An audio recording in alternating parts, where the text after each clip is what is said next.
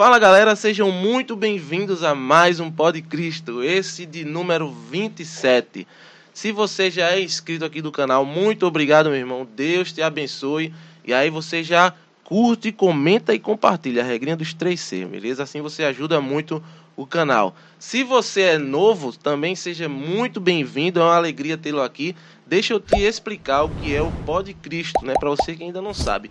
Pod Cristo é um podcast 100% católico no formato áudio e vídeo, onde a gente recebe aqui pessoas envolvidas no meio católico, padres, missionários, pregadores, bandas, cantores, enfim, todos, todos aqueles que estão envolvidos aqui para trocar uma ideia, dar testemunho, tá? mostrar seu trabalho, cantar, louvar e evangelizar. Afinal, o intuito desse podcast, desse projeto é isso, evangelizar, tá? Podcast para toda a família, aquele que você assiste aí na televisão da sua sala, sem limite de idade, porque é um programa leve, feito para todo mundo, ok? Então isso é o Pod Cristo. Você também nos acompanha aí no Deezer e Spotify. Todos os programas estão lá para você que está aí dirigindo, de repente quer ouvir. Então coloca lá Deezer, Spotify, você pode também curtir o Pod Cristo. Nos siga também no Instagram, Podcristo1, numeral 1, para você ficar sabendo da nossa agenda, dos convidados, do que é está acontecendo. E através do Instagram você pode também entrar em contato conosco, de repente mandar um direct, lá tem também nosso WhatsApp. Você quer dar alguma sugestão, quer sugerir algum convidado, fique à vontade, irmão. A gente responde. Aqui a gente recebe todo mundo, é um programa aberto. Quem quiser vir aqui trocar ideia, bater um papo, a gente recebe com muita alegria, com muito prazer. Hoje eu tenho aqui a companhia do meu irmão Claudian, né, para conduzir junto comigo aqui essa conversa bacana. Bom dia, meu irmão. Bom dia, bom dia, bom dia pessoal, bom dia a todos. Voltei, né?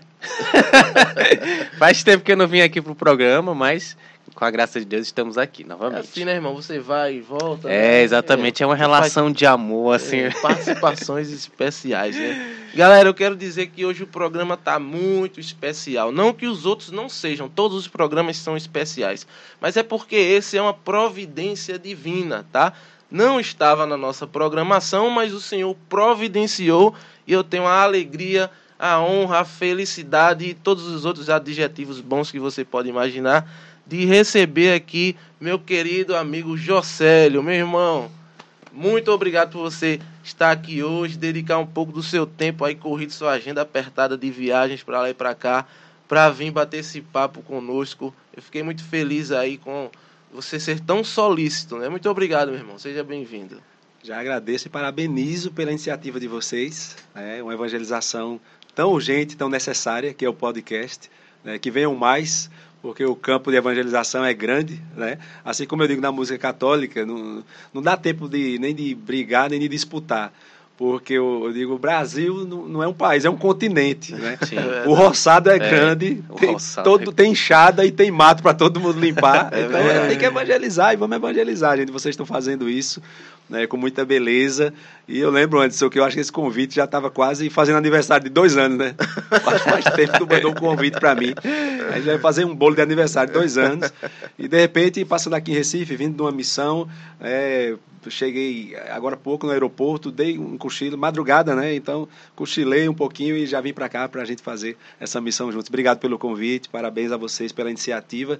E é isso, a evangelização não pode parar jamais. Que maravilha, Verdade. eu que agradeço. Eu não combinei com você, mas você já está aí pronto, eu esqueci de combinar, mas é assim mesmo.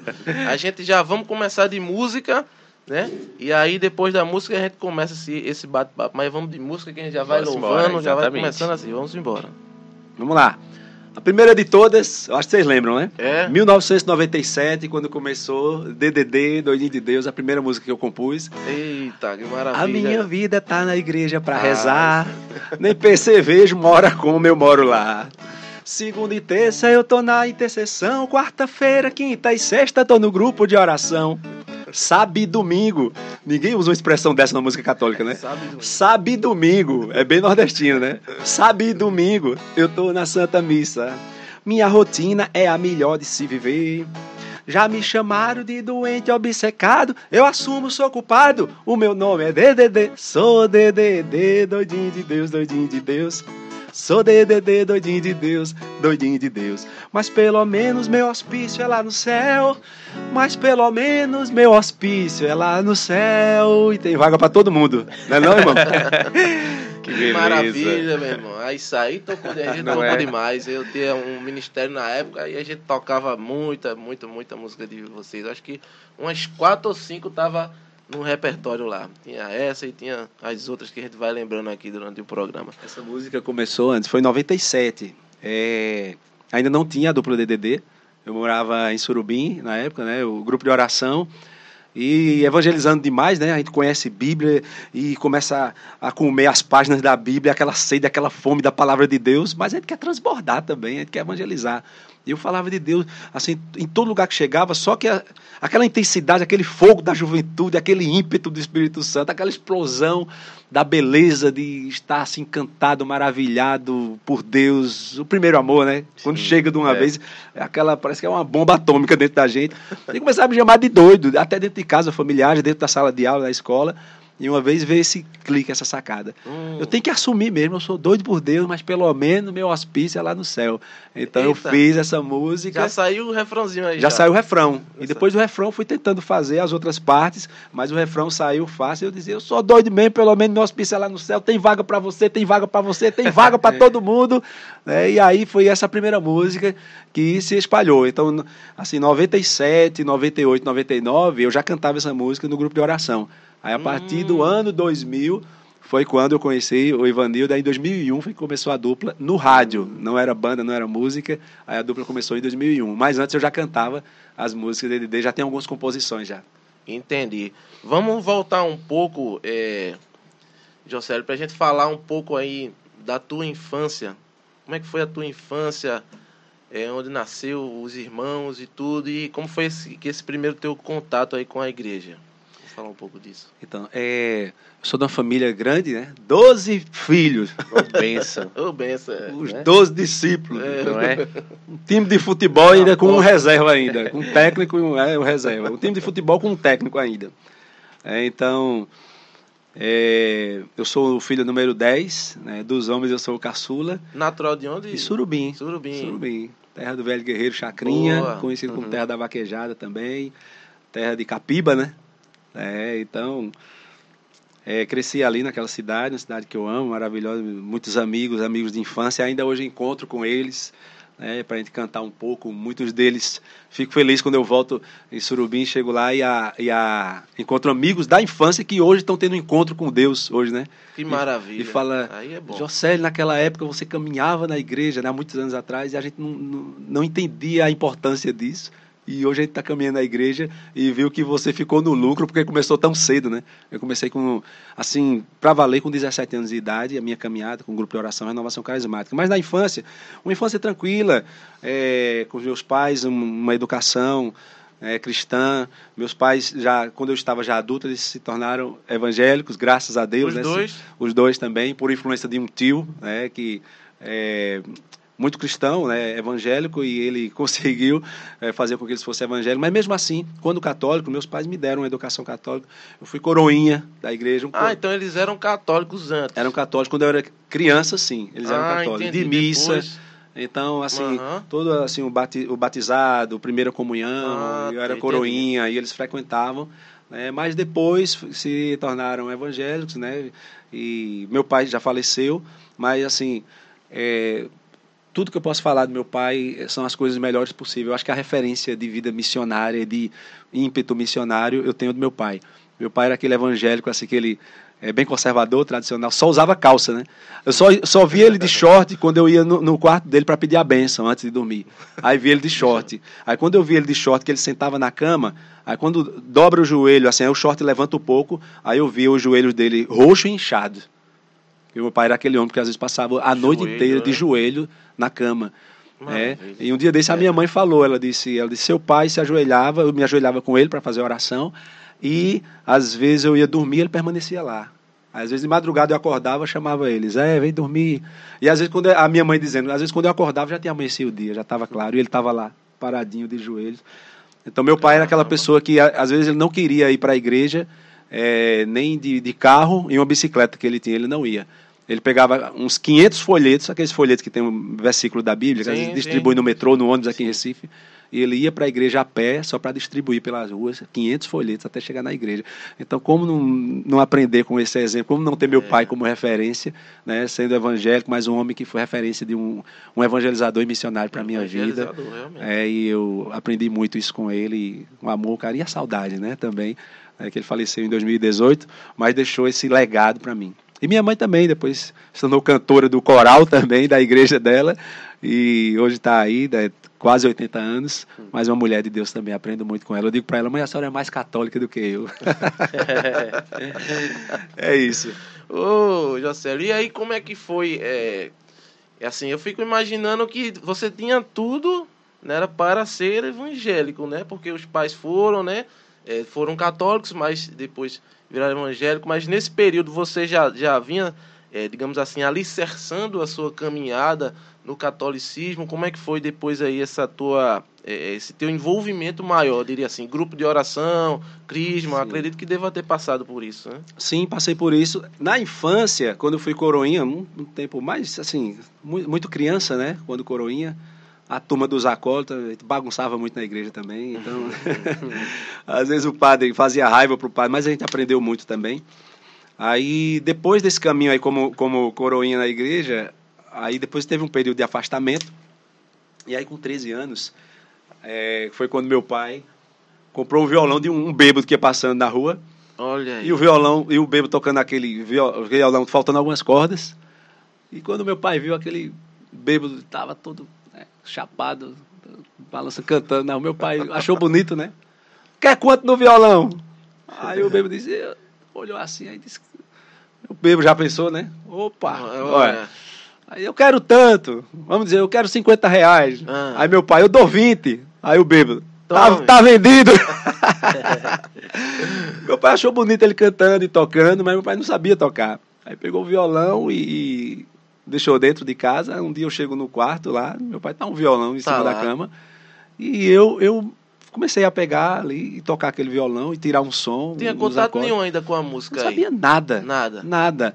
Mas eu tinha, eu tinha assim, uma atração pela música na, na, na radiola, né? Na, na vitrola, na radiola. 3 em 1, sou 3 em 1. Às vezes eu escutava música à noite, ficava sintonizando, procurando algumas rádios. E ali eu comecei a fazer uma coisa assim por. por é, a única coisa que eu. Iniciativa. Eu pegava o violão, aí à noite, quando eu ia escutar música, eu levava o violão junto.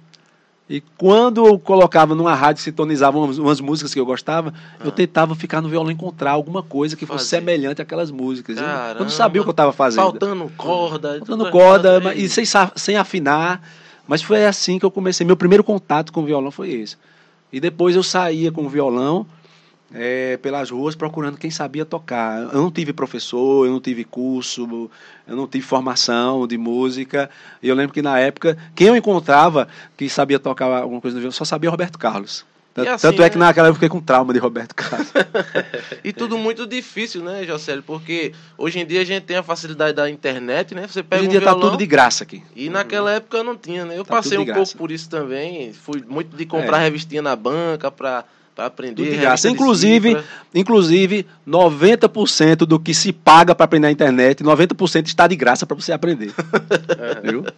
Nove- Dos 100% que se paga para aprender de cursos, 90% tem de graça. É, só é você pesquisar, paciência, perseverança, estudar, que você consegue estar tudo. de- Inclusive os cursos de música, de violão, qualquer instrumento.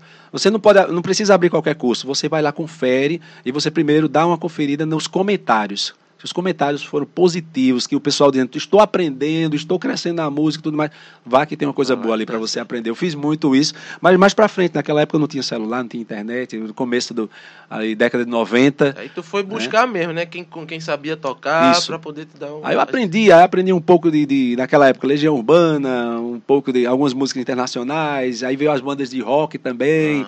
Aí com as bandas de rock eu descobri que tinha uma galera que tocava um, um heavy metal, a galera era meio gótica, eu fui entrando também com essa galera. Depois o pessoal do forró, que com forró dava para ganhar uns trocados, então eu comecei com 13 anos. Com 15 anos eu já tocava na noite. Caramba. Com 15 anos eu tocava, com 15 anos já tinha aprendido violão e estava tocando de ouvido, e eu já estava tocando também teclado. de ouvido também. Eu consegui um teclado emprestado, me trancava no quarto, minha mãe achava que eu estava com depressão. Né? Mas graças a Deus nunca tive depressão, nem, nem, nem, não posso dizer nem que tenha algum sintoma, não sei o que é sintoma de depressão. Já tentei ajudar muitas pessoas, mas graças a Deus nunca tive. Mas a minha mãe me via trancada no quarto, achava que eu estava doente, depressivo. Não, eu estava lá devorando instrumentos.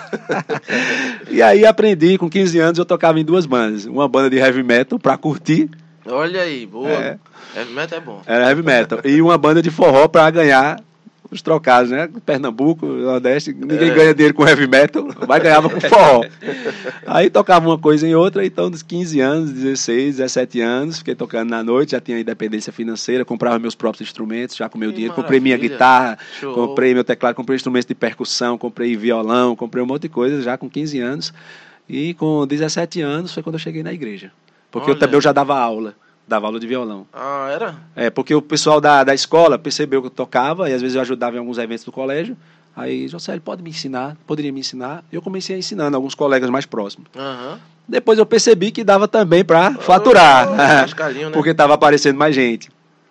Comecei a ensinar pessoas de outros horários da escola, então começou aquela movimentação dentro de casa. Minha mãe gostava também, né, ver que eu estava ensinando ali. E depois, aí foi quando veio, ó, Daqui a pouco começa a aparecer um, uma turma que só quer aprender música da igreja. Só quer aprender música da igreja. E eu gótico, eu era gótico por estilo. Não Sei. gótico por nada de ritualista, nem de credo, nem de culto, não. Eu queria saber da música, era só a música mesmo. e aí veio uma turma da igreja e só queria aprender música da igreja. Eu estranhava um pouco, às vezes não gostava muito, mas eu pegava de ouvido, eles queriam aprender a tocar. Então eu tinha que aprender primeiro. Para passar. Para passar para eles. E eu comecei a aprender muita música de igreja, porque começou a vir várias pessoas. Depois eu descobri que era de um grupo de oração da cidade e que os jovens queriam aprender. E a, a metodologia que eu, que eu usava para ensinar, como eu não, eu não tinha estudado é, é, conceitos, métodos de violão, eu aprendi mais na forma prática mesmo. Eu dei muitos cursos, até eu acho três anos atrás eu ainda dava aula, é, grupos coletivos assim. É, e eu sempre usei um método que é o inverso. Eu não começo pela teoria, eu começava pela prática. Sim. Só que eu fazia uma prática intensiva. É? E, e a, minha, a minha promessa sempre era essa. Primeira aula comigo, você já sai tocando instrumento. Olha pra aí. e eu fazia. Era audaciosa. E eu, faz, e eu fazia. Eu fazia, eu conseguia fazer isso. Mas minhas aulas eram sempre aulas de duas horas de aula. E minhas aulas eram muito intensivas. Prática intensiva. E eu dizia assim, eu dizia, eu quero ver cair cabeça de dedo aqui, tocar até. E quando chegava para a próxima aula, eu olhava se a ponta dele estava vermelha, se tinha calo. É, porque se não tava, é porque não tava Não, se não tá, eu falava na real. Eu dizia, você não vai aprender. Desse jeito você não quer, cadê? Mostra. Aí quando eu apertava a mão, não sério, quando eu apertava a mão, eu já puxava a mão, cadê? Deixa eu ver aqui. Eu olhava os dedos. Aí se não tinha uma marquinha, não tinha nada, eu dizia, desse jeito você não vai conseguir. Aí eu tentava incentivar, mas foi isso. E um dia é, me chamaram para tocar na igreja porque disseram que um ministério ia vir para tocar e o carro quebrou no caminho. Não tinha é, ninguém para tocar. Foi meio que para quebrar um galho, né? Foi para quebrar um galho. Substituir lá o é. pessoal. E na igreja católica. Na igreja católica, sempre católica. Uhum. aí aí eu, eu fui, Sim, por causa dos alunos, né? Pô, o pessoal está aqui sempre, está me ajudando também, né? Os precisando, alunos né? precisando também, o pessoal também me ajuda, eles eh, têm uma mensalidade que me ajudava. Eu vou ajudar lá, né? E é interessante que o estilo gótico, eu já eu, eu sempre usava é, preto, é, preto de cima a baixo, às vezes tocava na noite. Só que tem um detalhe, eu, eu tinha ganhado uma vez um crucifixo de um seminarista. E o crucifixo era grande, era quase um palmo. e eu sem saber o significado, mas pelo estilo que eu via, não sabia o significado. Eu furei a cruz de cabeça para baixo e comecei a usar. Eita. E era um crucifixo grande, de cabeça para baixo, não sabendo o significado. Aí foi daquilo. tocar assim na igreja? Não, eu usava sempre o crucifixo, era estilo. Mas eu lembro, eu ainda lembrei do época que eu era coroinha, aí eu lembro que eu coloquei o crucifixo para dentro. Mas eu lembro que quando eu fui tocar a primeira vez na igreja, ah. eu, eu tava com a. Era a camisa do Iron Maiden. Era, com, com, Ed, com Ed na, frente. Com Ed na frente. Com Ed, só o rosto dele. E eu Sim. fui. Eu não tava, eu nem sabia que isso poderia incomodar alguém assim. Eu não, eu não tava nem preocupado com isso, cara. Já estamos chegando no bloco das histórias é. engraçadas, meio sem querer. E eu, eu lembro que eu cheguei na igreja e todo mundo olhava pra mim, mas eu não sabia que era por causa da camisa. Porque eu tava acostumado com o estilo. O né? crucifixo estava pra dentro. Não, o crucifixo estava dentro. Porque eu, eu tinha sido Eita, coroinha. cara, Se tivesse pra fora, aí, não, aí, aí eu era, era. Se tivesse pra fora, eu O cheguei, anticristo vai tocar na missão. se tivesse o crucifixo pra fora, eu ia chegar na porta da igreja, todo mundo olhar e já ia gritar, crucifica! ia pra fogueira. Mas eu, eu lembro que eu tinha sido coroinha e eu sabia que era, era um lugar onde ninguém usava crucifixo de cabeça pra baixo. Mas assim, eu não me envolvi com nada de, de rito, Não, nem de nada. Era o estilo que eu comecei a simpatizar por causa da turma, né? Você é influenciado pelos amigos e tudo mais, e todos eles também gostavam do estilo. Mas aí eu lembro que foi quando fui tocar essa primeira vez, a, a, a igreja estava cheia, né? E teve uma, uma senhora, eh, Dona Rita, ela já faleceu. Ela me abraçou na porta da igreja. E Olha, aquele abraço acolhida carinhoso, era né? acolhido, o grupo de acolhida, ela me deu um abraço de acolhida. E quando ela deu aquele abraço, e aquela frase clássica, né? Jesus te ama e eu também. Que E me abraçou. Só quando ela abraçou, aí a gente, o jovem que não acredita muito no amor, na acolhida, né, dá aquela duas tapinhas nas costas. Aí eu dei as duas tapinhas e fui É. soltando. Na hora que eu fui soltando, a senhora, né, ela aí ela arrochou. Aí na hora que ela arrochou, meu amigo, aí começou agora, aí o negócio ficou brabo. né? Aí ela começou a dizer umas palavras de revelação no meu ouvido. Foi mesmo, Começou, naquele foi, momento ali. naquele que momento. maravilha. Eu acho que ela, ela olhando, ela percebeu a necessidade e a urgência que eu precisava de, uma, de um recadinho ali de- do alto. E foi interessante. Ela começou a falar no meu ouvido e eu meio que quase sem respirar ali, mas as palavras delas foram confortando e me tocando, né? Tocando o coração. Eu acredito que tenha marcado, né? Isso Marcou. Eu não lembro tudo, porque ela falou bastante coisa. Uma mulher muito de Deus, intercessora, né? Eu descobri depois que ela não era da acolhida, ela era da intercessão. Mas naquele dia não tinha pessoas na acolhida. Aí disse, quem pode ir para intercessão? Quem pode ir para acolhida?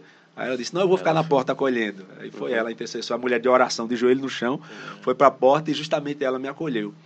É, e eu lembro que ela falou algumas coisas, como ela disse, é, foi a mão de Deus que conduziu e trouxe você até aqui essa noite.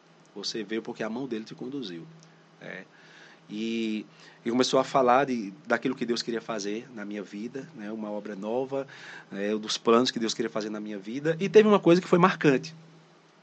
Foi quando ela disse: aquilo que você tem como mais, como mais valioso, aquilo que você mais gosta, mais ama, mais valioso na sua vida, é que, que eu pudesse consagrar e entregar a Deus naquele momento. Era o que Deus estava pedindo. Deus estava pedindo que você entregasse aquilo que você mais gosta, você mais ama. Entendi. Que poderia ser pessoas da família que eu amo, meu pai, Aham. meus irmãos e tudo mais, mas não foi. Na- No primeiro momento que ela falou isso, eu lembrei que eu estava ali para ajudar pela música, os jovens que vinham da música, das aulas de violão. E a- a- eu estava vivendo intensamente a música naquele momento. Naquele momento, eu, eu, eu aceitei, eu, eu vi que era uma coisa boa. Eu não sabia o que eu ia ganhar em troca. Mas eu disse, ela está pedindo que eu entregasse a Deus, e que Deus estava pedindo que eu entregasse o que eu mais eh, eh, gostava naquele momento. E naquele momento eu aceitei ali. Eu disse, eu vou entregar aquilo que eu mais gosto que eu estou fazendo atualmente, a música. É isso que está me levando a encontrar pessoas, fazer novos amigos. E foi o que me fez chegar até aqui também. Vou entregar. E ali, no meu coração, no silêncio, eu, eu, eu lembro que eu fiz essa entrega. No abraço. E eu não sabia que aquele abraço ali, eh, ali era o ponto de partida para a virada radical, né? Acho que ali foi a guinada, né? Foi o ponto Foi a- de foi a ignição guinada. ali. Muita gente, assim, Maravilha. era um grupo de oração. Uma acolhida, né? irmão? Acolhida. Veja a importância. Mas né? eu queria aqui aproveitar e dizer para as pessoas de grupo de acolhida na paróquia, eu quero dizer que a, assim para os que são renovação carismática e entendem isso que eu vou falar, aquele abraço para mim ali foi verdadeiramente o batismo no Espírito Santo na minha vida. Que maravilha. Porque quando eu entrei ali, fui tocar na igreja, eu lembro que eu toquei lá, lá tinha um teclado, já estava montado, e eu toquei o teclado piano. E aí, como é que foi eh, você tocar assim né, Foi na missa? eu toquei como se eu já tocasse ali, porque tudo foi muito tranquilo. Eu não me senti incomodado de nada.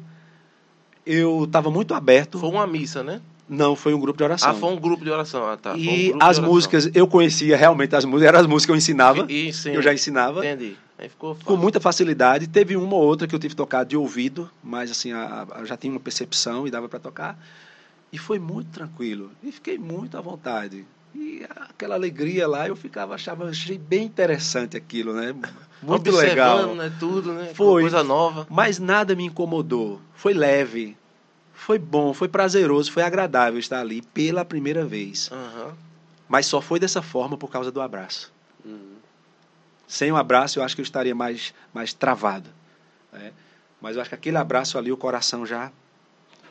Preparou. Deus, Deus vai, Deus adentra e quando Deus, quando a gente permite, né? Quando eu aceitei aquela proposta de Deus, entregue o que você que você tem de mais precioso para você hoje que envolve sua vida, entregue. Então quando eu fechei negócio, fechei o acordo, não é acordo fechado. Aperta aqui antes.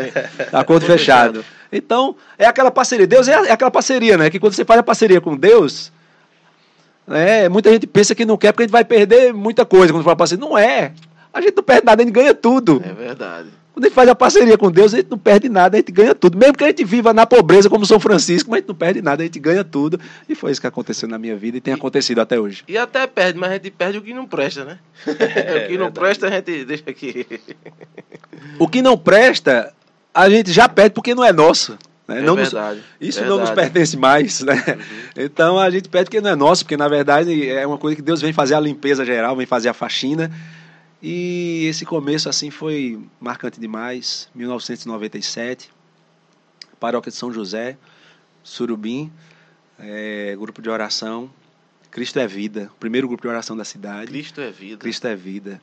É, e até hoje ele tem sido essa vida vivida e experimentada na minha caminhada e no meu ministério. É, irmão, então a sua foi melhor do que a minha, porque pelo menos você só tava com a camisa do Aeromeida, né? Eu fui tocar a minha primeira missa embriagado. Olha só.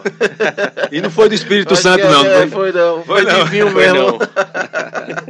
Mas isso é uma história para outro podcast, eu irei contar depois. Depois eu sento aí nessa cadeira e você senta aqui e a gente conta essa história direito. Mas aí, é... E aí, mas a partir daí, Josélio, tu entrou para esse grupo de oração ou ainda não? Tu Eu, sentiu eu essa fiquei um tempo nos dois barcos.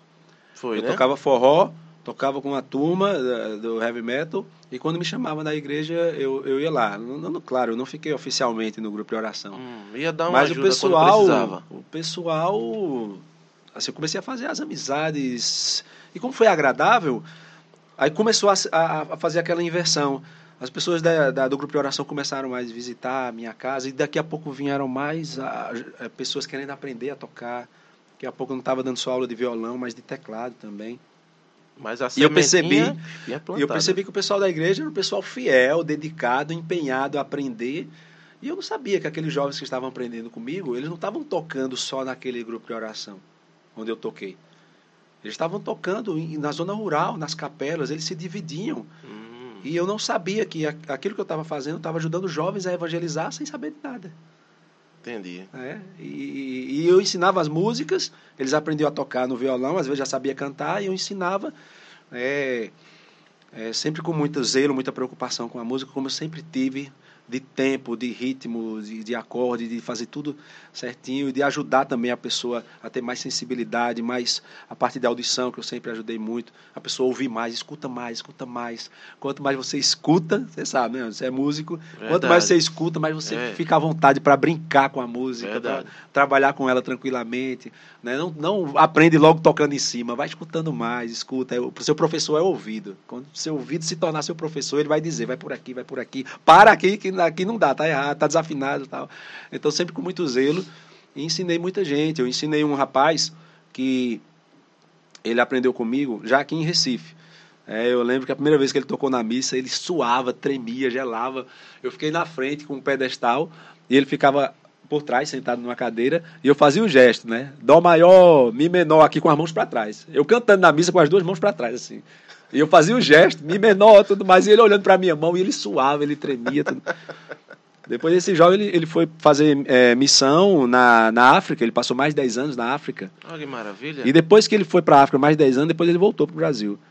E depois eu tive a experiência de ir na África, né, que eu fui cinco vezes para o continente africano evangelizar. E quando eu cheguei lá, eu, eu já maravilhado queria encontrar aquele pessoal que toca com duas mãos, né, percussão, e parece que tem dez mãos tocando. né? Sim, é uma Eles têm uma, uma prática, uma beleza. E quando eu cheguei lá, encontrei um monte de gente tocando violão. E eu disse, como assim? Tanta gente tocando violão aqui, tocando violão. Eu disse, nossa, muita gente tocando bem. Eu disse, qual é a escola aqui? Com quem vocês aprenderam? Não, quem, quem ensinou pra gente tocar violão aqui foi Joel. Eu, Joel? Da onde é esse Joel? Joel é do Brasil. De onde? Que lugar do Brasil? Tudo mais. Aí quando falaram que era Joel, Caramba, Joel aprendeu a, a tocar violão comigo em 2001.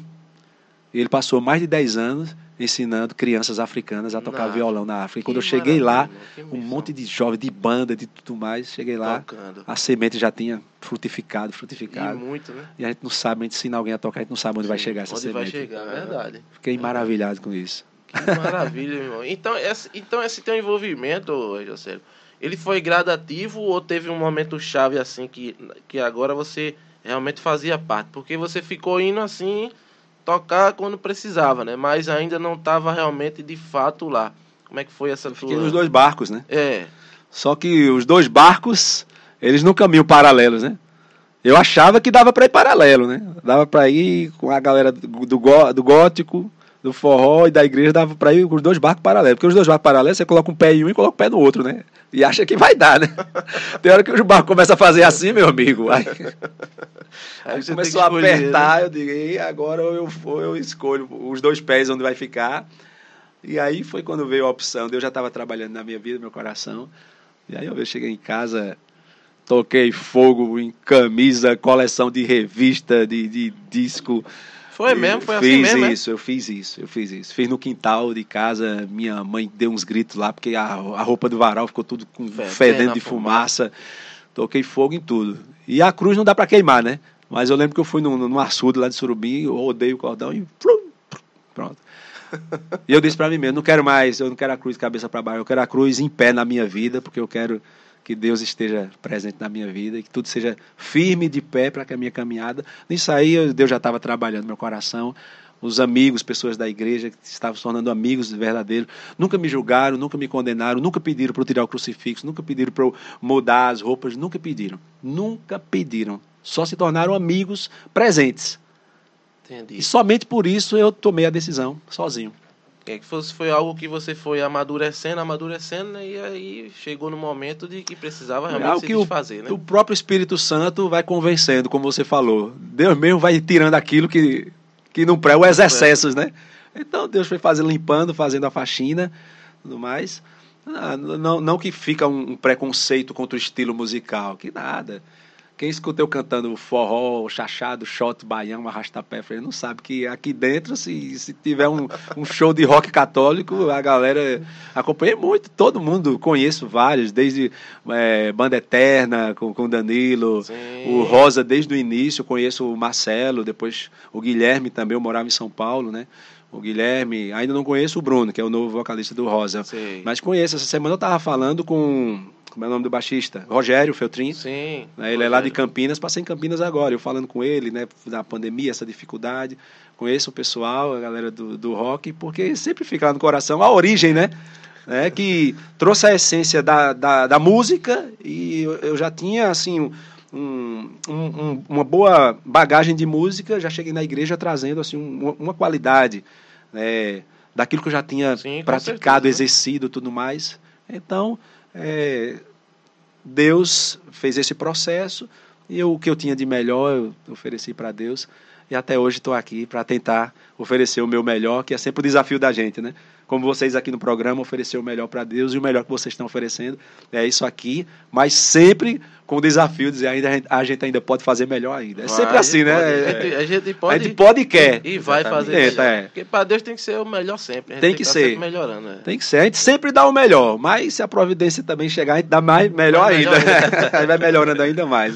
Mas é um pouquinho assim resumido, muitas outras coisas, mas resumidamente foi esse, esse processo no início né, da minha caminhada. E aí, Jocélio, diante de tudo isso, tu já vinha compondo e tal, e aí, onde é que chega no momento de, de, de, de tu se juntar e, e surgir aí o- a dupla DDD? Como é que é esse surgimento? Exatamente. Tá é- próximo já de chegar lá ou não? Ainda tem história antes? Não, eu fiz uma caminhada lá, em- lá em Surubim, foram uns três anos de grupo de oração. Hum, Então, uma caminhada, eu coordenava lá, grupo de oração, então já tem uma boa caminhada. Então, quando eu entrei né, para a comunidade, eu não, assim, não me deixaram passar pela casa de formação. Eu queria. É, mas Sei. eu lembro que mais. Não, porque a casa de formação é para quem ainda nunca fez seminário de vida, quem nunca passou pelo formação. E você já já coordena, já estava um bom tempo já. Aí eu já direto para a missão, para as casas de missão e evangelizando. Aí foi quando depois surgiu a dupla DDD. É, eu entrei em 99 para o ano 2000. Na Ah, comunidade, na, né? com- na comunidade, Na né, que foi na obra de Maria, Aham. que eu fiquei nela até 2016, 2018, aliás. E é, em- nesse processo aí de entrada eu conheci é, o Ivanildo, que Ivanildo é, é o cara, né? O cara da, da comunicação. é, e aprendi muito com ele. E Ivanildo tem o trabalho, ele é o pioneiro de stand-up comedy, né? da- do show de piadas Sim, católico no Brasil, ele é o pioneiro. Sempre admirei isso nele. É, a gente cantou junto um bom tempo. E Ivanildo ele tem aquela arte dele contar a mesma piada sempre de um jeito diferente, novo e muito engraçado. E às vezes ele contava piada no show que eu não, eu não conseguia mais continuar o show, ficava chorando de rir no palco. bom, né? ficava chorando de rir. E ele sempre foi o cara da, da- do humor, da piada. E eu pegava, às vezes, essa, essa veia dele e me inspirava a fazer composições com, com essa, é, essa veia que ele tinha, que era muito forte, né? Então, é, muitas músicas que surgiram e então aí surgiu muitas músicas e a gente seguiu em frente com a dupla DDD foi até 2016 e depois de 2016 ele assumiu a rádio católica da arquidiocese aqui de Olinda de Recife e está seguindo ali na, na missão da rádio e 2016 até aqui eu estou seguindo carreira solo com a missão DDD Então quer dizer que essa veia, essa veia mais humorística veio mais dele, né, Jocélio? E tu deu uma Dele. incorporada e, as canções, e aí tu realmente trouxe essa veia para as canções, porque o DDD ele tem, Tem. realmente essa veia, né? É, essa ele- pegada hum- Foi uma humorística. parceria, o dom natural, né? Ele tem esse dom natural, né? Da, da, da, veia cômica. E eu da música, porque sempre tudo, composição, estúdio, gravação, ensaio, eh, vai pro estúdio, fica trancado 15 dias no estúdio, gravando um CD e tudo mais. E ele vinha no final para colocar voz, eh, e comigo eu fazia a direção vocal, faz assim, canta assim e tal. Então, assim, a gente tinha essa parceria que foi assim maravilhosa. Viajamos o Brasil inteiro, vários países também evangelizando. É, em 2016 ele assumiu esse, esse, esse convite né, de Dom Fernando, que é o sonho, sempre foi o sonho da vida dele, rádio, comunicação. Ele é formado em jornalismo Aham. e hoje ele está aí na missão muito bonita. É, Ivanildo, quando entrou na rádio, ele triplicou, em poucos meses, ele triplicou a audiência da rádio, a rádio que estava praticamente fechando as portas. E ele conseguiu patrocínios, conseguiu ajuda e a rádio se levantou e hoje está aí. Na época era, F- era AM, hoje é FM, está aí evangelizando toda a região metropolitana de Recife e todo esse. E eu estou seguindo pelo mundo afora, porque ainda sou o único no Brasil que está fazendo a evangelização, é, a enculturação do evangelho com a evangelização, com os ritmos do Nordeste, toda a diversidade de ritmo, do frevo, do caboclinho, do maracatu, do baião, do shot, do arrastapé, do chachado e tudo. Então, estou seguindo com essa proposta, que é um apelo da igreja, do Concílio Vaticano II. Vai fazer 60 anos o Concílio Vaticano II. E lá no documento, na Gaudium Expé, lá no número 58, a igreja pede. Veja, há 60 anos atrás a igreja já pedia. É preciso que aconteça uma evangelização enculturada. O que é evangelização enculturada? Você não pode chegar e, e ter. é, e negar a história cultural daquele povo. Uhum. Existe uma história ali de vida de um povo, de beleza, de expressão, de raízes, de música. E o que é que precisa fazer? Veja, há 60 anos atrás a igreja já, já pedia isso. É preciso trazer Jesus para o centro dessa cultura, para que aconteça uma evangelização cristológica. Jesus é o centro dessa cultura. O que é que vai acontecer? Você vai negar a cultura? Não. Você vai dar mais vida e mais beleza àquela cultura. Foi o que São Paulo fez quando ele chegou na Grécia, e lá no Areópago, né? Isso. Ele chegou e encontrou um altar vazio, tinha altares com vários deuses, e ele se enculturou. Ele, opa, o altar vazio. Vou falar de Deus, vou falar de Jesus a partir desse altar vazio. Chamou a atenção de todo mundo. Tá vendo esse altar vazio aqui? Vocês pensam que não tem um Deus, mas tem um Deus aqui, o Deus invisível. É o Deus maior de todos, é o mais poderoso, é o mais grandioso e tal. E, e todo mundo ficou encantado. Quem é esse Deus? É o mais poderoso de todos. E começou a falar de Deus, começou a falar de Jesus. Veja, ele começou a trabalhar pela enculturação Aham. e trazendo Jesus para o centro, a partir da experiência que ele já tinha vivido e experimentado. Então é isso que a igreja pede. E eu comecei a perceber que havia uma evangelização na música, mais com influência mais, vamos dizer, às vezes do gospel, do worship, da adoração, Sim, é. do rock, Uhum. que são culturas mais de fora do nosso Brasil. E não tinha ninguém fazendo no Nordeste. Verdade. Nossa, nossa cultura nordestina é muito linda, é muito Belíssima. simpática, é Isso, é. muito, né, simpatiza em todo lugar que chega. Diz, cadê as músicas? Cadê? E eu lembrava que algumas pessoas faziam uma música ou outra, mas ninguém abraçava e levantava a bandeira e dizia: é isso que eu vou levar, essa bandeira que eu vou sustentar para frente. Então foi, foi isso que assim eu assumi e como DDD começamos a fazer é, evangelização com os ritmos do Nordeste, com a cultura do Nordeste, trazendo Jesus para o centro da nossa cultura e é o que a gente está fazendo aí até hoje. Vocês chegaram é, é, a gravar quantos discos, Jocélio? Dois, não, ou mais? Foram quatro. Foram quatro, né? Foram quatro. O primeiro, que foi o Pirado por Jesus, ele chegou à marca, chegou à marca de mais de 120 mil cópias, né, que, é a, que é a marca de, de disco de ouro duplo. Caramba, Nós recebemos a placa lá na Canção Nova, Que maravilha. disco de ouro.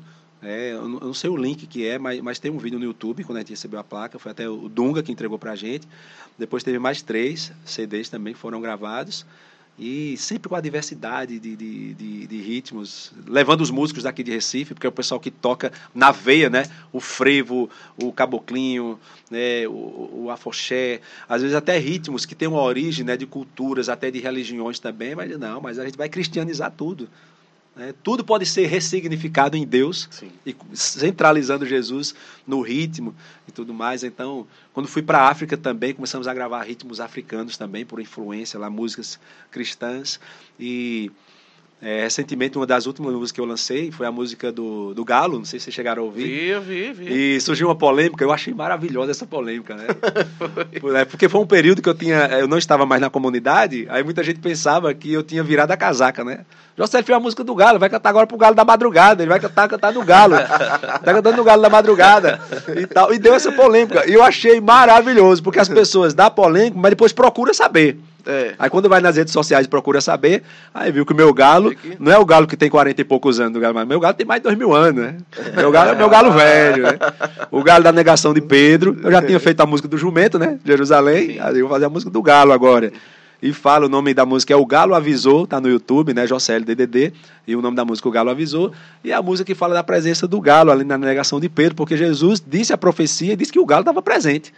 E eu fiz uma canção em torno ali daquele momento, não só do galo, mas da negação de Pedro e depois da profissão de fé, da confirmação, né, para não ficar só na negação e não só do galo, no final da música tem um momento, né, à beira do mar da Galileia, Jesus dizendo, Pedro, tu me amas, e, e, e Pedro respondendo, Senhor, tu conheces o meu coração, tu sabes que eu te amo. Então a música passa por esse contexto. Então teve muita gente que saiu falando, não, Jocélio virou a casaca, tá cantando aí do galo da madrugada. Virou secular. é, e é tá? interessante que por causa dessa música eu recebi o convite para cantar no Galo da madrugada. Foi? Sim, recebi do, do Gustavo, Eita. é, que é, ele abre sempre o, o evento do Galo. Esqueci o nome, mas ele é filho do, do- da pessoa que, que começou aqui. E não sei se é Gustavo Travasso, alguma coisa. Ele fez o convite. Hum. É, mas é, não deu na época, já estava com algumas missões, alguns shows, e Já não deu. E até porque no Galo só ia cantar só essa música. É, mas é, talvez se fosse mais tempo, porque você- a evangelização é oportuna e inoportunamente. Talvez É, se ele me desse é mais uma oportunidade, né? de é, se eu tivesse mais tempo, não só de massa. cantar música, mas eu cantar pelo menos duas, três músicas e dar uma mensagem, claro que eu iria.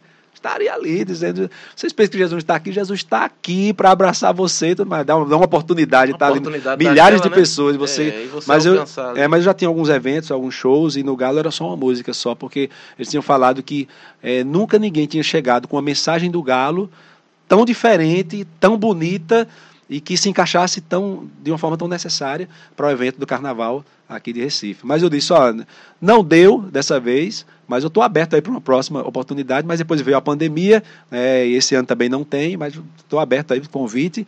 A gente tem que evangelizar onde Deus mandar, chamar e enviar. Eis-me aqui. As composições, é maioria tua, Jocélio? Dos, Uhum. dos discos? A maioria são composições minhas e alguns amigos convidados, como o Reginaldo, né? Aham. Que é daqui de Olinda, né?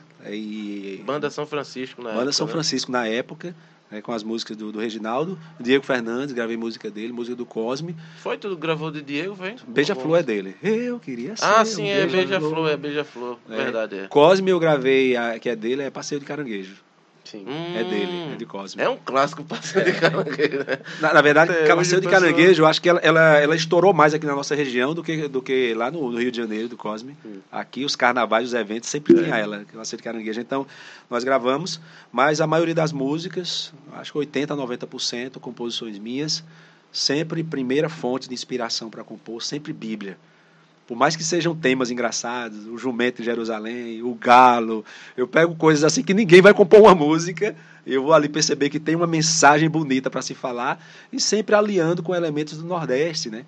Porque o burrinho está tão presente na, na história do Evangelho, ele é, ele é mencionado mais, acho mais de 30 vezes na Bíblia. Uma vez eu estava pesquisando sobre isso. Para fazer a música Jumento de Jerusalém, eu tive quase que fazer um curso de a- asnologia. para aprender a falar do jumento, tu pode falar heresia também, né? E aí vê o burrinho carregando Jesus, é, na fuga para o Egito, na entrada triunfal em Jerusalém. Jesus, quando manda dois discípulos, manda dois discípulos ir buscar o jumento para ele montar e entrar na entrada triunfal de Jerusalém. É, e, e- então, elementos que estão unidos aqui também ao Nordeste. Luiz Gonzaga dizia o quê? É, o burrinho, o jumento, naquela época, Luiz Gonzaga ele dizia, era o- era o meio de transporte mais desenvolvimentista do Nordeste. É o jumento. Então, eu comecei a ver, então sempre olhando para o meu Nordeste e olhando para o Evangelho, para fazer a inculturação do Evangelho na minha região, na minha cultura, para que Jesus seja o centro da minha cultura e traga mais beleza, mais vida, mais é, é, significado, ressignificar a cultura do meu Nordeste. E, e eu tive que me converter com isso, sabe? sabe? Eu tive que me converter, porque eu vinha do- também do rock, do gótico e tudo mais, Sim, então sim. no começo teve resistência. Mas depois eu percebia do, do forró, a maior dificuldade foi a aceitação do forró. Compor forró, gravar forró. Né, para quem veio do, do, do- do heavy metal. Do rock, é Nossa, velho. Mas depois eu fui, fui percebendo nas pesquisas, percebia que Luiz Gonzaga, é, é, ele, ele usava nas músicas dele muita influência do, do, do blues, do jazz, na sanfona. Aham. E eu comecei a ver que não era. Ele, ele pegava muitos elementos né, lá fora e, e- e trazia muita beleza nas harmonias, nas escalas. Eu disse, não, isso aqui, isso aqui é rico demais na música. Então eu comecei a ir aceitando. é, e depois trazendo tudo isso para a missão, para evangelização e fazer uma música bonita aí para evangelizar. Então, antes da gente continuar a conversa que tá muito boa, vamos de mais música. Vamos lá. Vamos mais música? Vamos embora. Essa daqui eu fiz, vocês conhecem ela. E uma vez o padre Antônio Maria chegou pra mim, meu filho, deixa eu gravar essa música. eu quero gravar. Tava fazendo um show, me encontrei com ele. Quero gravar essa música. Eu disse, que música, padre? Aquela música da fofoqueira. Eu quero gravar. aí, ele, aí eu perguntei, o senhor, o senhor gostou dessa música? O senhor lembra de alguém é, quando escuta essa música? Ah, Ele disse, meu filho, eu quero gravar, mas não é porque eu gosto, não. É porque eu já tô com raiva dessa música. Eu tô com raiva dela. Com raiva, como é que a pessoa vai gravar uma música e você tá tá com raiva raiva. da música? Ele disse, é porque eu tenho um programa de rádio e a, a- quase toda manhã tem gente pedindo essa música. Eu descobri que eram as senhoras, as beatas, né, senhora da, da igreja, que, que elas estão sempre ali participando. E elas começavam a fazer brincadeira umas com as outras, começavam a pedir a música de manhã no- na rádio do Padre Antônio Maria, no programa dele, começava a dizer. Padre Antônio Maria, sei o quê. olha, toca aquela música pra mim, a música Dona Maroca Fofoqueira, eu quero oferecer pra Dona Zefinha, minha vizinha aqui, que vai pra igreja comigo tudo mais. Aí começa... eu já imaginava Sempre isso, tinha uma que pedia e oferecia pra outra da igreja. outra, né? Entendeu? E ele ficava aí lá, é homenagem. E ele tocava, e ele disse, sempre ele estava tocando a música, e ele pediu pra gravar, e pra quem não conhece, a música é essa aqui, ó. Dona Maroca é minha amiga, mas se morder a língua ela morre envenenada. Ninguém escapa da boca dela, Deus ainda lhe converte, eu tô rezando por ela. Maroca vai sair, eu espero, do grupo das irmãs, da língua do fogo eterno. Chama ela, Dona Maroca fofoqueira, venha pra igreja rezar. Saia da porta dos outros e pare de tagarelar, tagarelar, dona Maroca fofoqueira. Deixa o telefone pra lá. E já que sua boquinha fala muito, vamos evangelizar. A gente fala pra ela assim: Dona Maroca, eu tenho uma novidade. Essa é pra falar pra todo mundo na cidade. Falar o quê? Jesus é amor e ressuscitou, e essa você ainda não contou. Jesus é amor e ressuscitou, e essa boa você ainda não contou. Dona Maroca fofoqueira, venha pra igreja rezar. Saia da porta dos outros e pare de tagarelar. Ô mulher pra falar, Dona Maroca fofoqueira, deixa o telefone pra lá. Já que sua boquinha fala muito, vamos evangelizar. E mandava dar o um recado. Já que sua boquinha fala muito, vamos evangelizar. Vamos falar de Deus, né? Falar muito não é um defeito, não. Depende do assunto. Porque se falar muito e falar da vida dos outros, além de ser um defeito, é um pecado, né? Fofoca, calúnia. Mas falar das coisas de Deus, pode falar o dia todinho, que só, só vai ajudar, só vai contribuir e trazer coisas boas pro coração, né, de quem precisa. Então é, ficou aí a música, é Dona Maroca Fofoqueira. que maravilha. É ela. Lembra alguém? Pouquinho, não muito não, não, só algumas. e aí, Jocélio, como é que foi para vocês? Eu acredito que foi um, uma... Como é que vocês é, conseguiram lidar com esse todo esse boom aí na época. Porque eu acredito eu que vocês fizeram muito sucesso, as músicas de vocês estouraram, todo, tocavam em todo lugar, muita viagem. Como é que foi? Como é que vocês lidaram foi, com isso sim, tudo aí, sim, com essa.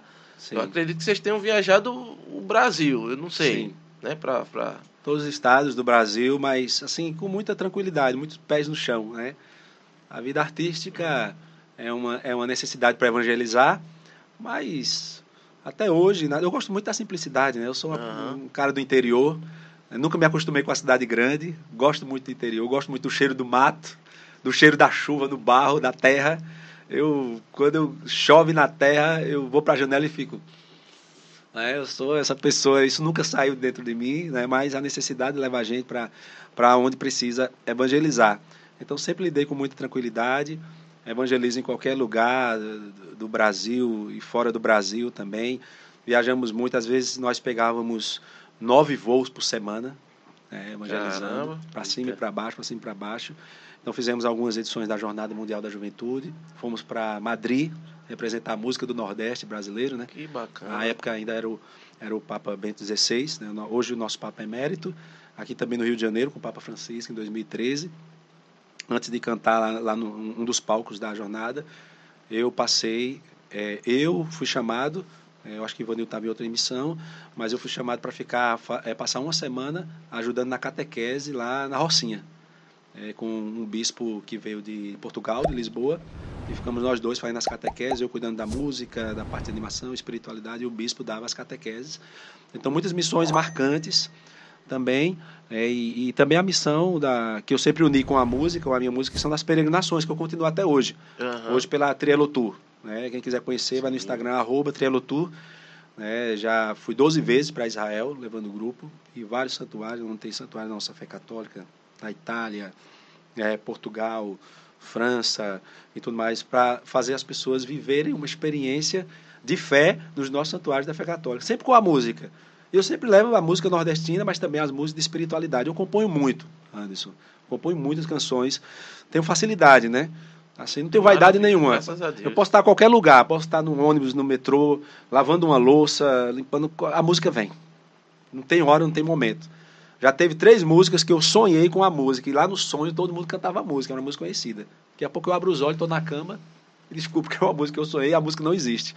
Aí com sono, duas, três horas da manhã, eu pego não, o celular, celular né, no, no criado mudo. aí, não esquece. Existe, porque se eu dormir de novo, eu não lembro mais. É, aí quando eu acordo, de manhã tá a música gravada, a voz toda, toda desafinada.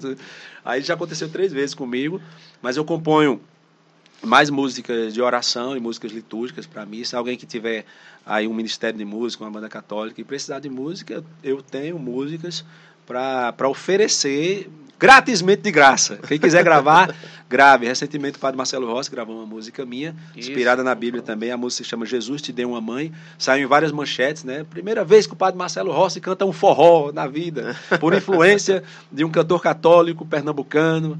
Tal. Então, ele gravou essa música inspirada em João, capítulo 19, versículo é, é, de 25 a 27. É, então, eu fiz a música lá falando sobre é, a entrega de Jesus, entregando Nossa Senhora para ser a nossa mãe. Ele gostou demais da música, gravou. É, e sempre estou aí. Tenho muita música, assim, que eu, eu, digo que a música que eu componho, antes, ela é como uma semente. Qualquer uma delas. Eu não posso segurar aqui, ela vai apodrecer na minha mão. Eu tenho que soltar.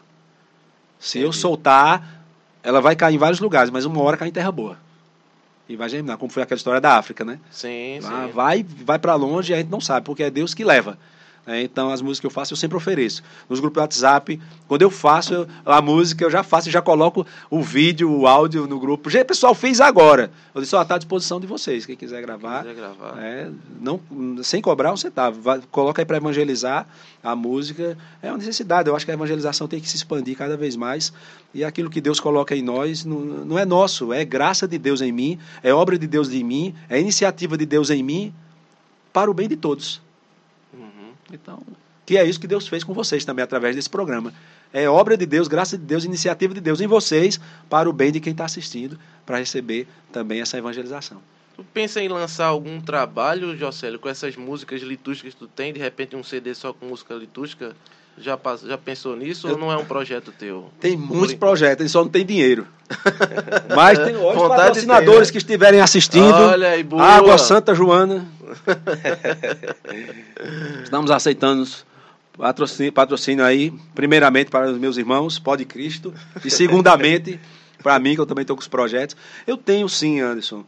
É, às vezes eu não penso em fazer o projeto para mim. Eu penso às vezes em ajudar quem está começando na música católica. Entendi. Muita gente que está começando, mas às vezes não tem a segurança, às vezes não tem músicas liturgicamente corretas. Por exemplo, antigamente eu, eu ficava aperreando os padres. Padre, corrige minha música, corrige minha música, eu não quero cantar heresia, não, me ajude aqui, me ajude aqui. É. Mas depois, por essa necessidade, eu, eu fui para a faculdade, fui fazer graduação em teologia para melhorar mesmo. E para corrigir. Eu já ajudo muitos irmãos do Brasil a fazer a correção litúrgica das músicas. É, então, Entendi. fiz os quatro anos né, de, de, de, teologia. Caramba, me ajudou muito, muito. As qualidades das letras, dos conteúdos, melhorou demais. Na evangelização, na segurança também. Então melhorou demais para ter mais responsabilidade e convicção da evangelização e ajudar. Então, é, as pessoas estão começando. Fosse fazer um projeto de música litúrgica, posso fazer, mas eu acho que não é para mim. Eu acho que Entendi. até alguém está ouvindo aí, precisar de músicas litúrgicas, sempre precisa inovar as músicas litúrgicas. Eu tenho muitas. Assim, no mínimo eu tenho música para duas missas sem repetir cada momento. Caramba, Hoje, agora, maravilha. atualmente. Atualmente. Músicas, por exemplo, eu peguei um, a, a carta de é, São João Paulo II sobre a Eucaristia. Eu li ela e fiz uma música para a Eucaristia, para a comunhão. Depois de dois anos, eu, vi ela, eu li ela novamente e fiz outra música para a Eucaristia, com a mesma carta. Uhum. Outra música diferente. É, então, assim, essa facilidade. Fonte de inspiração para compor as músicas, é, que eu já fazia com a Bíblia, eu faço muito com as cartas dos papas, dos santos. Sim. Porque eu, como católico, eu tenho que cantar a fé que eu professo, a minha fé católica. E eu descobri que eu, às vezes, não preciso quebrar tanta cabeça para ficar. Os santos já falaram, os papas já falaram. Eu só preciso, às vezes, ter a, trazer um pouco com mais simplicidade, porque, às vezes, a, a línguas, a, a, teologia é a ciência da fé. Então, a linguagem é um pouco alta.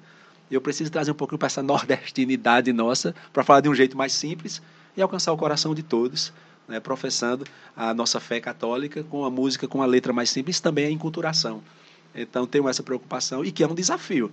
Você trazer a linguagem mais culta da fé para a linguagem mais simples, mais no, nosso dialeto nordestino. Sabe domingo, eu vou para Santa Missa, né? sabe domingo. Sabe domingo. Quem vai usar a expressão sabe, sabe domingo? domingo. Ah, então é isso. Mas nós entendemos, né, nosso, nosso povo aqui simples, né? Então, é, esse é o desafio. Mas a, a, maioria das músicas que eu faço são músicas de oração, músicas litúrgicas, músicas de louvor, música mais pop também faço.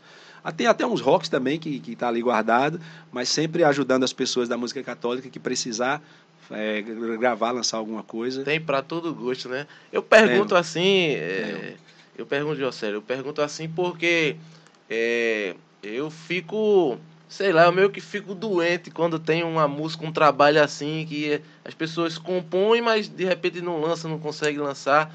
E aí eu pergunto porque é uma coisa que agrega, uma coisa que salva a vida, que transforma. Né? Quando eu vejo uma música que ela não foi disponibilizada, que não foi lançada, eu meio que fico. eu- eu disse, Essa precisa, música é. podia transformar a vida de alguém, né? É. Sempre- e a gente tanto, sempre tanto tocar, precisa né? de músicas litúrgicas né, na igreja. Claro que Precisa. tem várias, tem belíssimas músicas. Precisa. Mas, sempre precisa. Sempre precisa de demais, porque tá Sempre renovando, precisa, né? Sempre tá tudo- precisa. Sempre É. precisa, né? É, E se Deus quiser, você vai lançar, irmão. De um jeito ou de outro, você vai sim. lançar essas músicas. Se, projeto- não for, se não for na sua voz, é na voz de alguém, alguém grava. É assim, Mas a gente vai conhecer porque, assim, é, quem me vê como cantor católico e tudo mais assim, mas na minha cabeça assim, a minha visão de mim mesmo, eu tenho uma cabeça e uma visão mais de produtor musical. Sei, Tanto é que todas as Entendi. produções eu cuido de tudo. Entendi. Se você for assistir lá no canal Música Canção Nova, a live de festa junina que teve da Canção Nova que eu, eu que fiz né, esse ano, toda a produção ali é, foi eu que planejei tudo. Tudo, visual, de, de tudo. é, tá tudo lá, a produção. Tem pessoas, claro, pessoas que me ajudam, mas tudo ali foi pensado antes, planejado. é, até a parte de figurino, de roupa, eu que cuido, eu que corro atrás de tudo, né? Vocês sabem que na igreja a gente corre atrás de todos os detalhes, a gente É. que tem que correr atrás, né? Então eu cuido de tudo. E de repente lá eu ainda, no final, ainda tenho que me paramentar com minha roupa nordestina e ainda cantar, né? Tava um pouco cansado, mas deu, a gente deu conta, ficou muito bonito. Mas assim, é, e, e precisa renovar, né? A missão sempre precisa chegar gentes novas. O Espírito Santo não para de tocar, trazer pessoas novas para a missão. Por exemplo, uma música, um, trabalho de música litúrgica. Se fosse fazer, vamos dizer, com uma, uma voz feminina ou uma voz masculina, gravando nas igrejas históricas aqui de Recife, cada música litúrgica numa igreja diferente. Isso aí você, Maravilha. você já visualiza É uma que, boa. né?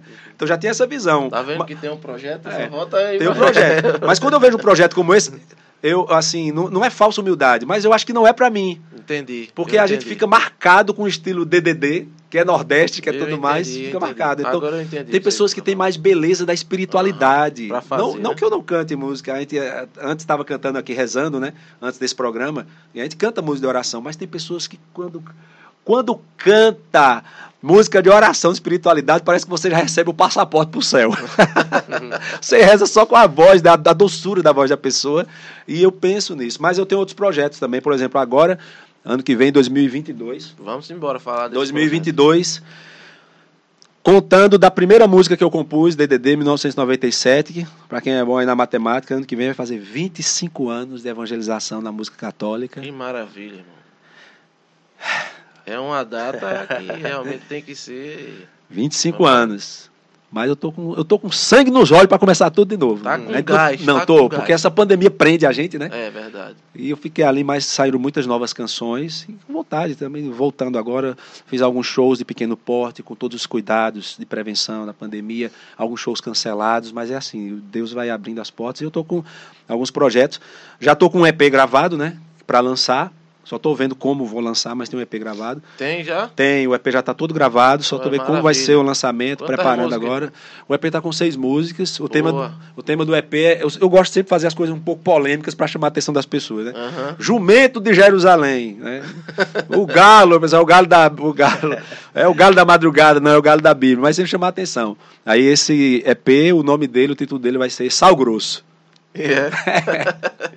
Sal grosso, Sal grosso. sal- o cara vem com música católica. Qual é a música tema? Sal grosso. Grosso. O que é que esse cara vai falar com sal grosso mesmo? Eu vou cantar o refrão, posso? Claro que sim, vamos embora. Aí, hein? Exclusivo? Não é? Exclusivo. Primeira mão, vamos lá. Só o refrão. Jesus disse que era pra ser sal, mas não grosso. Jesus disse que era pra ser sal, mas não grosso. Ser manso e humilde de coração, ser paciente na provação. Mas Deus me perdoe que eu não aguento. Tem cada irmão suave. Feito coice de jumento. né? Pá, pá. Muito bom. Já dá vontade de mandar pra alguém, né? Opa! Eu gosto de fazer música assim. Sacada boa. Ah, é o sal grosso. Sacada, é. sacada boa. E boa, tome boa. sal grosso. E vem tudo assim nessa, nessa, nessa pegada, é? As outras seis, não? Como é? Não, algumas também, mas sempre a música tema eu já chego assim. Né? Mas tem outras. é, É muito a cara. tem forró, é tem, cara tem frevo. É, Eu regravei Doido Maluco Pirado por Jesus, que eu chamo Pirado Summer, numa versão mais. é, mais carnaval, carnaval de rua, mais trio elétrico, então estou trazendo ela novamente, né? Porque Pirado por Jesus foi o primeiro primeiro CD que foi gravado com o tema Pirado por Jesus. Então, nessa celebração de 25 anos, eu quero, Doido, eu quero trazer essa Pirado música, que foi a música que mais pegou no Brasil inteiro ainda hoje. Né? Muita gente toca ela em todos os Toca, shows, tem ela como certeza a- aqui, toca. aqui em Recife, Rony, né? DJ Rony. Sim, Rony. Ele sempre toca, todo show dele toca Pirado por Jesus. Ele bota lá, né? Uma Coloca lá uma a, lá, a versão elétrica. eletrônica Isso. lá, que nós gravamos também nessa versão, ele sempre toca e eu sempre vejo os vídeos dele e a galera, todo mundo canta, vibra. É, então vou é relançar atemporal, ela. é atemporal. Ela vem É. e vai É acompanhando. atemporal. vai- é. E, e, já, e esse aí já está pronto, o EP, e estou preparando outro trabalho, né, porque eu gosto de lançar coisas que ainda não tem. Inculturação, né? Vamos para o Nordeste. Já lancei um trabalho de forró, de frevo, já lancei músicas estilo mais é, Bahia. Né? Xandalá, candalá, iê. Você lembra dessa? Mesmo que. Uma música mais baiana. Aham. Aí agora eu quero chegar também no Maranhão, no reggae. Sim. Porque eu percebi que não existe um álbum de música católica com reggae. Não tem. Só reggae católico, um álbum só de reggae católico. Verdade, verdade. Lançamento. Eu já tenho músicas, por exemplo, isso aqui é primeira mão, né? É. Louva Jesus com esse reggae. Louva Jesus. Vamos lembrar aqui. Com esse. Ao vivo é bom que é assim, né? Vamos lembrar os acordes. Louva Jesus com esse reggae, porque ele rega o meu coração com seu amor. Eu louvo a Jesus com esse reggae, porque ele rega o meu coração. Oh, oh, louva Jesus com esse reggae, porque ele rega o meu coração com seu amor. Eu louvo a Jesus com esse reggae. Aí você já imagina todo mundo dançando lá embaixo com a mãozinha pra Oh, cima. Aí, aí vai. Reggae, oh, reggae, oh. Reggae, reggae, reggae, oh, reggae, oh, reggae, oh, reggae, reggae. Vai. Teu amor me trouxe aqui e já não consigo mais viver sem ti, sem ti. Senhor, eu sou chamado a expressar o teu amor. Oh, oh, oh, oh, oh.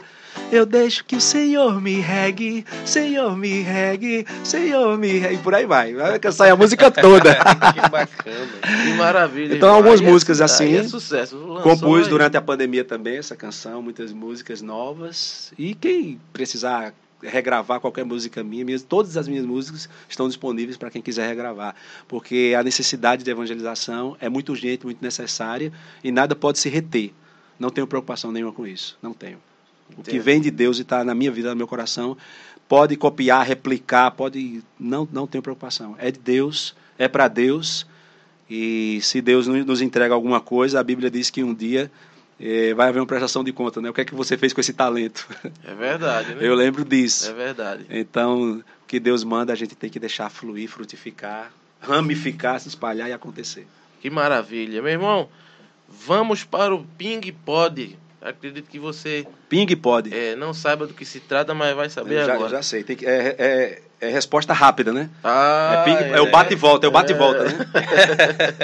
Estudou para vir aqui. né? É Eu, verdade. estudei- eu- eu não sou muito bom Preparou, né? nisso, mas a gente. Vamos lá. Se Vamos vira, se- Mas o bom é quando a pessoa não é bom, entendeu? se Aí vira é no é ping. Se vira no ping, vamos lá. Preparado? Não. É Ótimo. Bom é assim. Santo de devoção, tem, irmão? São José. Maravilha. Eu tão simples, tão, Tão pequeno, carpinteiro. São José, sempre São José. Natal ou Páscoa? Nossa, os dois são tão fortes. São. São tão fortes. É, porque o sentido da salvação está em três momentos, né? No nascimento, né? está na morte, na redenção, e está na Páscoa, que é a ressurreição. Uhum. Então, a, salvação se dá por esses três momentos. Isso. Mas como Deus fez na ordem, né? Então vou ficar com o Natal. Inclusive, eu vim de um show ontem, estava num show em São Paulo, e aconteceu uma coisa que único na minha vida assim. Tinha um presépio vivo, Sagrada Família, no presépio. Aí do lado do palco, de um lado colocaram a casa do Papai Noel, cheio de luzes brilhantes, uma casa de madeira, Papai Noel lá, todo lindo no trono, cheio de crianças.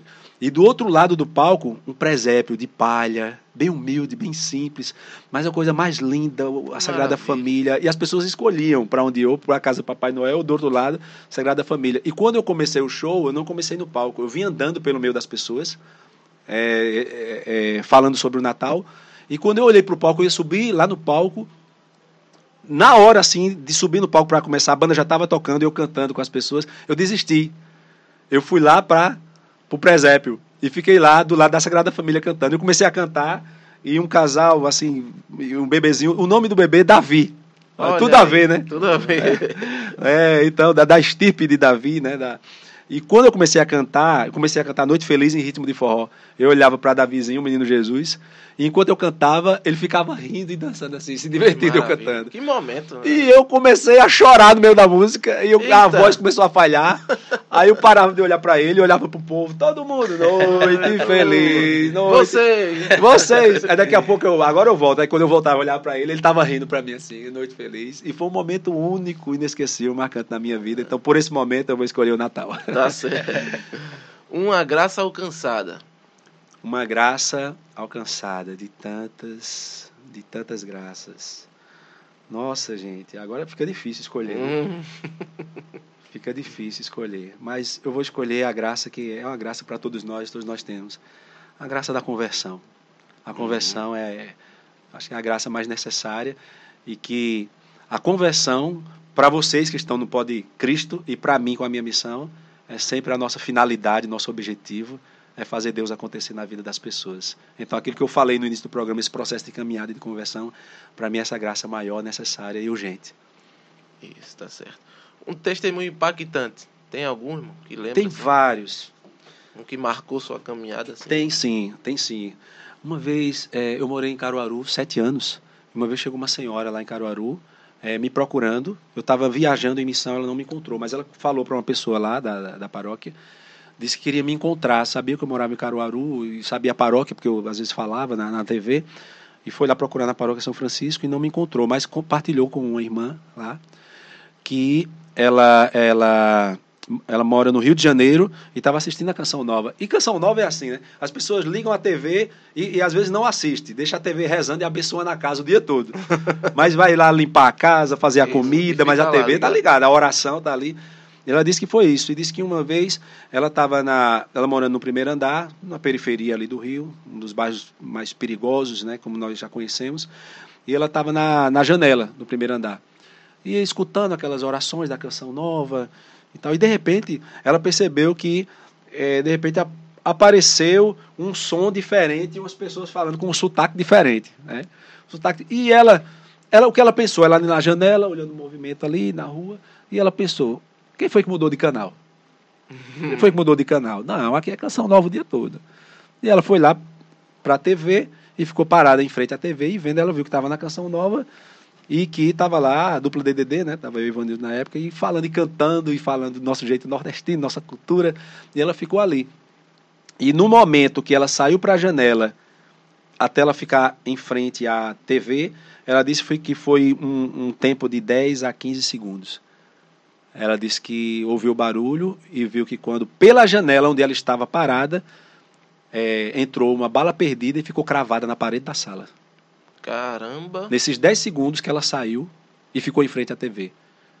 Não quebrou vidro, não, não. Atravessou a janela e ficou cravada. E na hora ela disse que gelou, ela disse que se ajoelhou ali e começou a agradecer, louvar a Deus, porque ela poderia ter sido atingida Um livramento. no livramento de Deus. E ali ela veio partilhar e, e, assim eu não tive nenhum contato com ela, mas a irmã falou que, que ela, ela tinha dado esse testemunho, queria muito me abraçar, queria fal ter falado para mim, mas eu tomei conhecimento.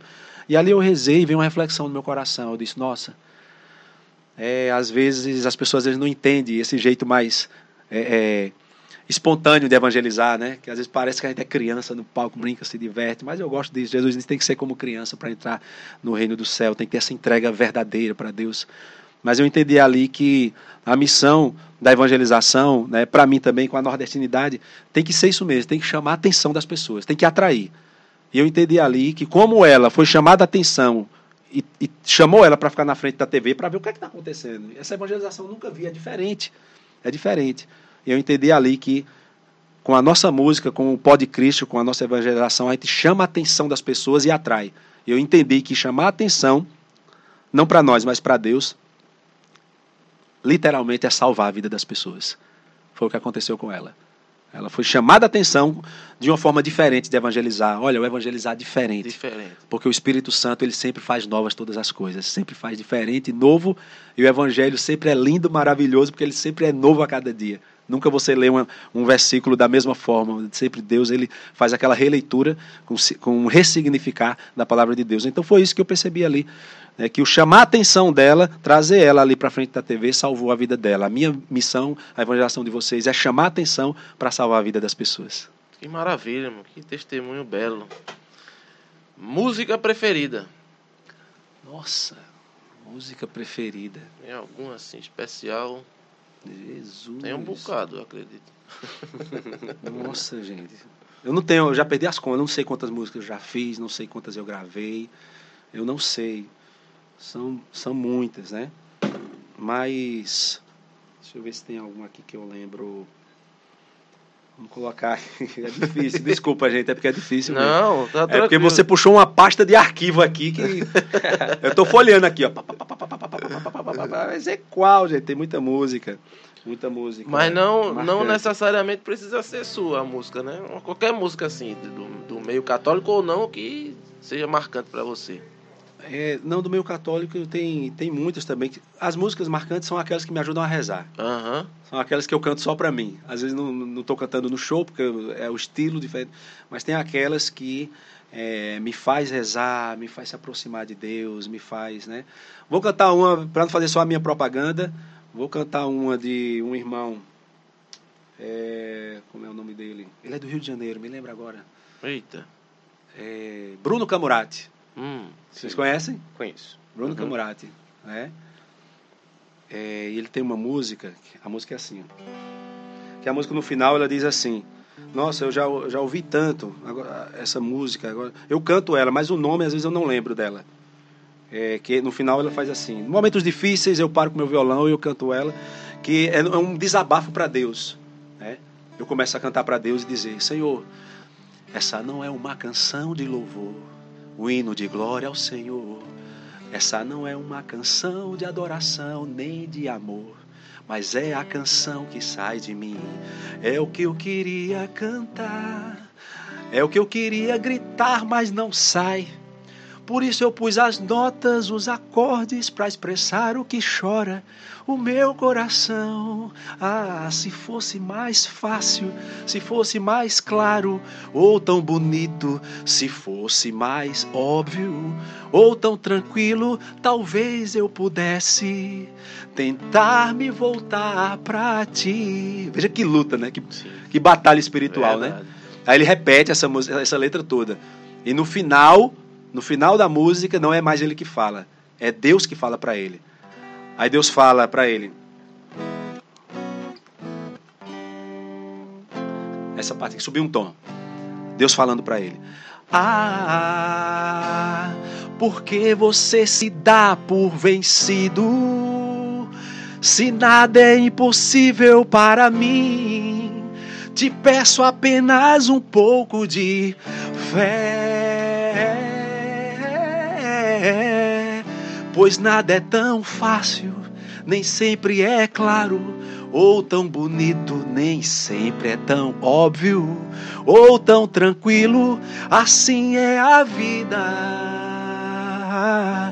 Mas se você esperar em mim, mas se você confiar em mim, então terás a paz a paz. Essa é a música. Bruno Camurati, pesquisem lá, o homem é inspiração, um compositor que eu admiro e me ajuda a rezar demais. É bonita mesmo. Não conhecia não, vou dar uma pesquisada lá. Se depois. fosse mais fácil Se é o nome da música. É Bruno Camurati, o nome da música, Se fosse mais fácil. Nos momentos mais difíceis, meu violão, eu sozinho, na minha solidão com Deus, essa é a música de diálogo e de, e de briga na oração. Passagem bíblica. Passagem bíblica é, é, essa que eu falei. Eu sou muito ruim para decorar citações, uhum. mas é essa mesmo. Com a, com a, a inspiração DDD, é, todo mundo quer ir para o céu, quer. E de todas as renúncias, de tudo que é difícil, renunciar a si mesmo, toma a sua cruz, siga-me e tudo mais. Mas eu gosto sempre de lembrar quando Jesus diz: se você não tiver um coração como de uma criança, você não vai entrar no reino de Deus. Então eu gosto desse versículo por causa da, da leveza. Uhum. Não, não é facilidade. Porque também, se também você tornar tudo muito pesado, muita gente começa a desistir e achar que é impossível. Mas você coloque também essa leveza de Deus no coração. Meu jugo é suave, meu fardo é leve. Se você tiver o coração como de uma criança, você também consegue. É das suas, é de ser verdadeiro. Não é de você se esconder. Não é de você negar a si mesmo nas suas limitações, nos seus pecados, nas suas fraquezas, nas suas mazelas. Como uma criança, mostre o que você é, na sua fraqueza, que você às vezes não consegue subir, não consegue se elevar a Deus.